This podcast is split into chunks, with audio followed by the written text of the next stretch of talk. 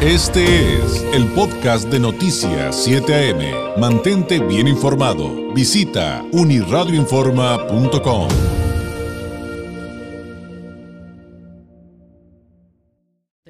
Le agradezco enormemente a la delegada del Infonavit aquí en Baja California, Ana Gómez. Nos tome la llamada. Delegada, ¿cómo está? Muy buenos días. Muy buenos días, David.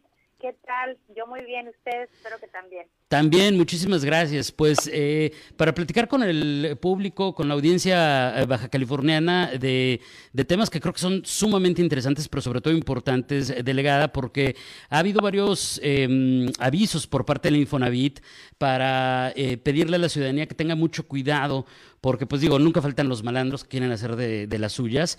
desde para no caer en fraudes, hasta normas que se han implementado eh, de manera coordinada con otras dependencias para justamente proteger a, los derechohabientes de, engaños. Y, hay algunos que prevalecen tal vez este, delegada, pero eh, podremos, eh, ¿por, dónde, por, dónde arrancar con todos estos temas para decirle a la ciudadanía que tenga cuidado con estas personas que pretenden hacer fraude?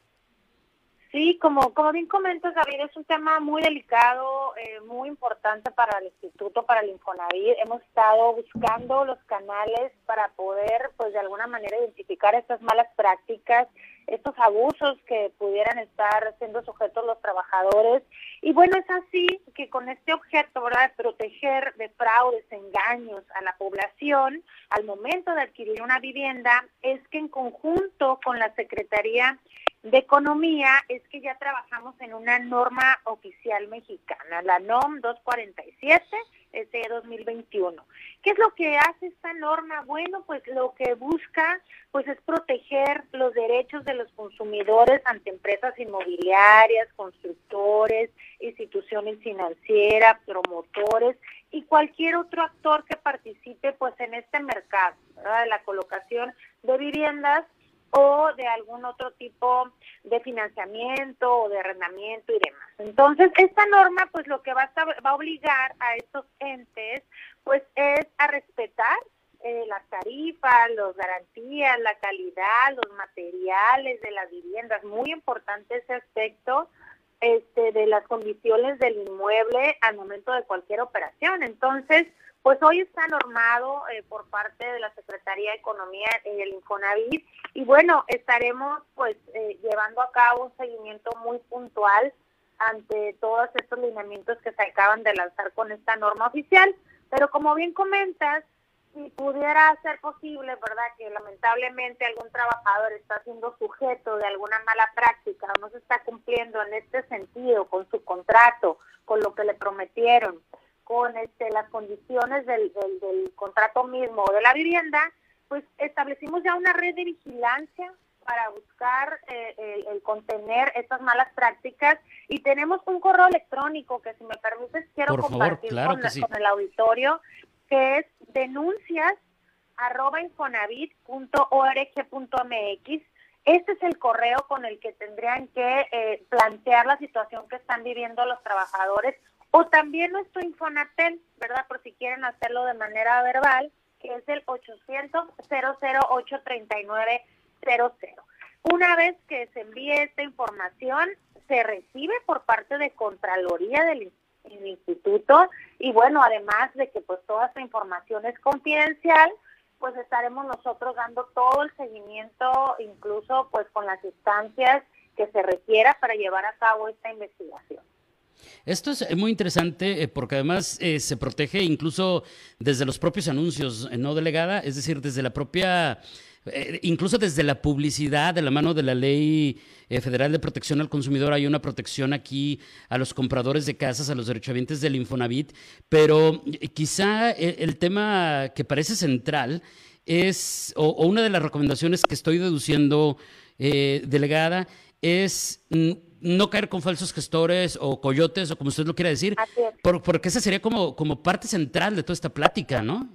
Exactamente, ese es el, ese es el punto. Mira, el instituto, eh, desde que pues llevamos a cabo esta reforma a la ley de Infonavit, hemos insistido mucho en que no haya intermediarios y que el trabajador tenga todos los elementos, todo el conocimiento para él decidir y ejercer su crédito, ¿verdad? Que él, que él decida si así lo hace o sí, este, bueno, lo va a hacer por medio de alguna constructora o algún asesor certificado en redes que tenemos en el instituto, pues que así lo haga, pero con toda esta certeza de que son personas y empresas que cumplen hoy también con esta norma. Como bien dices, esta norma va a vigilar desde la publicidad, de que la información sea veraz, comprobable, clara, que no haya confusión en lo que eh, se, comparte, que no puedan caer en engaños o que sea abusiva hacia los trabajadores, ¿no?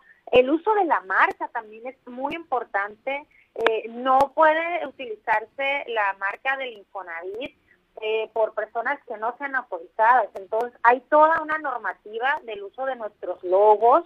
Entonces, también, pues si se ve por ahí algún logo eh, con alguna eh, instancia que no es el Infonavit, pues desde ahí hay que empezar a dudar, porque no, no tienen autorizaciones de usar la marca y el logo. Como sabes, tenemos nosotros una marca registrada y bueno, eh, lleva todo un protocolo el uso debido de nuestra marca y de nuestro logo. Entonces, el, el asunto de apegarse a esta norma que nos eh, comentaba delegada es para toda la cadena de valor, o sea, para el que me va a vender la casa, sea un fraccionador, el que me la está anunciando, el que me la va a gestionar, pasando por quien me va a dar el crédito, pero me imagino que entonces tiene que llegar también hasta el punto de la notaría, porque hablar de vivienda, hablar de una vivienda es también que en algún momento tengo que llegar a una notaría para que se tramite mi título de propiedad, ¿no? Sí, así es, es para toda persona física, moral, empresas que intervenga directa o indirectamente en la asesoría, la venta, que quién viene siendo, como bien señala, los fraccionadores, los desarrolladores, los promotores que hacía yo referencia ahorita, los notarios, etcétera. Incluso te comento que la elaboración de esta norma que se presentó el año pasado como un proyecto, pues en este proyecto participaron pues diversos representantes de esta iniciativa privada o de los aliados estratégicos que nosotros tenemos, como fue la Sanadevi, como fue la Asociación Mexicana de Profesionales Inmobiliarios AMPI, el Colegio eh, Nacional del Notariado Mexicano y la CEMIC también. Entonces, este es un trabajo que se llevó a cabo en conjunto. Ellos también, ¿verdad? Como organismos eh, profesionales organizados, están pues en este mismo sentido de que se tenga toda esta certeza, porque para ellos también es un referente de los servicios profesionales que ellos prestan, ¿verdad? Muy bien, y antes de despedirnos, eh, delegada, pues reiterar algo que usted ya, ya mencionó muy claramente, pero creo que es importante repetirlo antes de despedirnos. Y es, si usted que nos ve y nos escucha, eh, lamentablemente ya cayó en una situación de irregularidades, está enfrentando una situación ahí como que lo quieren engañar, como que ya descubrió que hay un asunto de, fraude o algo parecido, eh, se pueden apoyar del Infonavit para, para hacerlo incluso hasta de forma anónima, ¿no? Así es, todos los datos de que nos, que nos denuncien estos casos que están eh, eh, posiblemente viviendo son eh, confidenciales. Entonces, pues repetimos el teléfono, que es el 800-008-3900, y el correo electrónico, que el correo también, reitero, es importante porque ahí incluso pueden adjuntarnos evidencias, alguna documentación, y nos puede servir también para ir integrando este expediente de investigación. El correo es denuncias arroba Y recordar que además de, que esto, eh, en este momento lo estamos platicando, delegada, eh, en función de situaciones que se han dado de, personas que quieren adquirir una vivienda, eh, aplica también de alguna manera para cualquier otra situación de la vida diaria, porque tenemos que reflexionar a quién le estamos dando nuestra información de nuestra familia, de nuestros bancos, de, o sea, es un asunto también delicado en la fotografía más grande, ¿no? Así es, es, es muy importante la protección de datos personales. Desde ahí pueden incurrir en un fraude al momento que ustedes, eh, los trabajadores, les dan sus datos a un tercero. Por eso es que nosotros, al momento de una precalificación, anteriormente se podía hacer una precalificación en diversos portales públicos. Hoy, hoy no, solamente se puede hacer desde el portal de mi cuenta Infonavit y solamente el trabajador que ingrese con su usuario y su contraseña. Ya con su precalificación es cuando va a acudir pues al desarrollo con el promotor a decirle me interesa tu vivienda y estas son mis condiciones de crédito que me da el Infonavit. Es, muy importante que no pasen sus números de seguro social, su RFC, todo eso no lo compartan, regístrenlo en, en mi cuenta Infonavit para que tengan un usuario y una contraseña privada y que pues solamente ustedes, trabajadores, la conozcan. Así es, muy importante también ese, ese mensaje delegada. Muchísimas gracias, excelente miércoles y seguiremos platicando de, otros, eh, de estos y otros temas, estoy seguro, con la ciudadanía. Mientras tanto, muchas gracias y buenos días. Muchas gracias, David, y pues espero me des oportunidad de, en una eh, segunda entrevista en, próximas fechas, comentarte el anuncio que justo en este momento se está haciendo el crédito para terrenos por parte de nuestro director general. Ah, excelente, lo programamos, delegada, con muchísimo gusto. Gracias y buenos días. Gracias.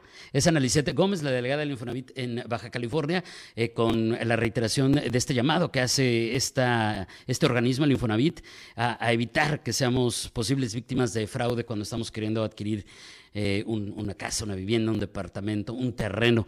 Eh, son las... Este fue el podcast de Noticias 7am. Mantente bien informado. Visita unirradioinforma.com.